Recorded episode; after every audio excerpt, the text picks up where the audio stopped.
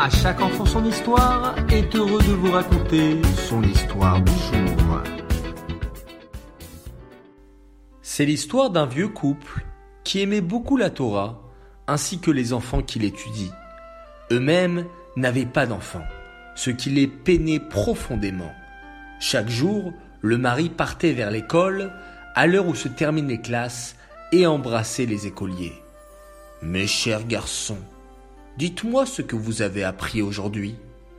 Le vieil homme écoutait toujours attentivement leurs réponses.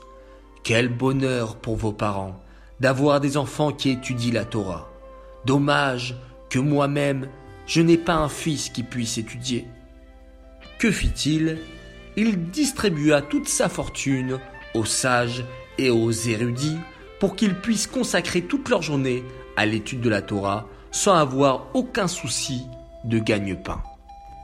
Hachem vit combien ce vieil homme était généreux et aimait la Torah. Il eut pitié de lui et lui donna un fils. Un adorable bébé vint au monde. Combien ses parents se réjouirent et le choyèrent. Lorsque l'enfant grandit, son père le porta sur les épaules jusqu'à l'école car le chemin était long. À son arrivée, il s'empressa de s'adresser au maître. Je voudrais que vous enseigniez la Torah à mon fils. Le maître accepta de joindre l'enfant à ses élèves. Le garçon commença à étudier le livre de Bereshit avec ses camarades. Chaque jour, son père l'amenait à l'école. Le garçon aimait étudier et en peu de temps, il sut déjà tout ce qu'Hachem avait créé chacun des jours de la semaine. Papa, pourquoi te fatigues-tu à me porter sur les épaules? Dit-il un jour à son père, je t'en prie, laisse-moi aller seul à l'école. Va, mon fils, pars en paix, lui répondit son père. Le garçon prit ses livres et se dirigea vers l'école. Il n'avait pas encore parcouru la moitié du chemin qu'un cavalier passa près de lui. C'était un des ministres du roi qui régnait sur leur pays. Il vit quel bel et charmant enfant il était. Je vais le capturer et il deviendra désormais mon enfant, se dit-il. Il ne tarda pas à réaliser son plan. Il s'empara rapidement de l'enfant, le prit sur son cheval et s'enfuit avec lui vers le palais du roi. À midi, les parents attendirent que leur enfant rentre de l'école, mais en vain. Les heures passèrent, il était déjà très tard. Mais le garçon n'était toujours pas là.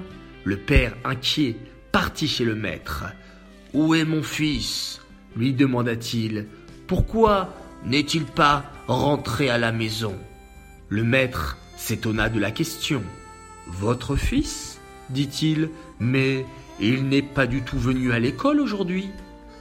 En entendant cette réponse, le pauvre père commença à se lamenter terriblement. Il parcourut toute la ville à la recherche de son enfant. Il interrogea chaque personne qu'il rencontra sur son chemin. Peut-être avez-vous vu mon fils? Mais personne ne l'avait vu. La mère partit elle aussi le chercher. Très inquiète comme son mari, elle pleurait beaucoup. Hachem vit leur chagrin et eut pitié d'eux.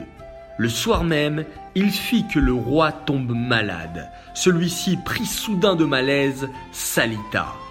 Apportez-moi le livre de médecine, ordonna-t-il. Je veux voir quel remède prendre. On lui apporta le livre. Hachem fit un miracle et ce fut soudain le livre de Bereshit au lieu du livre de médecine. Le roi le prit et voulut le lire, mais il ne comprit pas un mot car il ne savait pas l'hébreu. Votre Majesté, ceci semble être l'un des livres des Juifs, dirent ses serviteurs. Nous irons chercher un Juif pour qu'il vous lise ce qui est écrit. Ils cherchèrent un Juif dans les environs, mais n'en trouvèrent pas. Le ministre, qui avait ravi l'enfant le matin, se présenta alors devant le roi. Votre Majesté, dit-il, ce matin je suis passé par la ville des Juifs et j'ai emmené ici un de leurs enfants.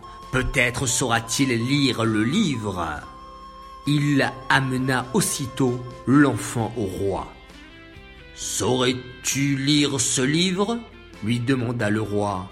Le garçon regarda le livre, voyant que c'était le livre de Béréchit, exactement ce qu'il étudiait à l'école, il se mit à pleurer. Qu'as-tu, mon enfant lui demanda le roi. As-tu peur de moi, peut-être? Non, je n'ai pas peur, répondit l'enfant. Mais je me suis souvenu de mon père bien-aimé, qui avait demandé au maître de l'école de m'enseigner la Torah. C'est dans ce livre que j'ai étudié. Bien sûr que je sais le lire. Le garçon commença à faire la lecture de Bereshit et expliqua ce qui est écrit. Lorsque le roi entendit comment Hachem avait créé le monde, il se sentit soudain mieux, et il se leva de son lit et alla siéger sur son trône.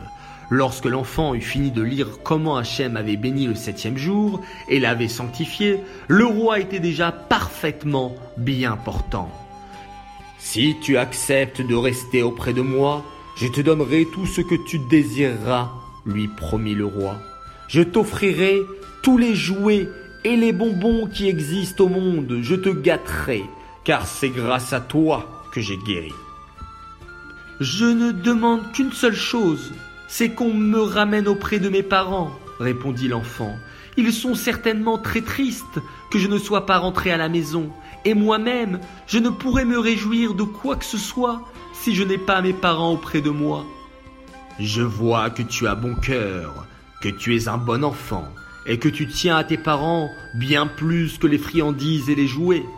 Je te permets de rentrer chez toi, mon enfant. Avant de partir, prends de mon palais tout ce que tu désireras.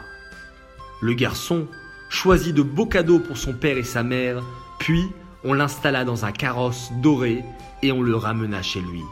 Combien ses parents se réjouirent en le revoyant, comme ils remercièrent Hachem de l'avoir sauvé. Depuis, ils vécurent heureux et paisibles jusqu'à la fin de leur jour. De cette histoire, nous apprenons combien nos parents sont le bien le plus précieux au monde. À nous d'en prendre soin, de les honorer, de les respecter et de rester avec eux jusqu'à la fin de leur jour.